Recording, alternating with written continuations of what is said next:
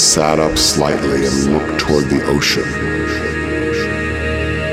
The flock of seabirds was resting on the beach, and as the traveler approached them, they rose up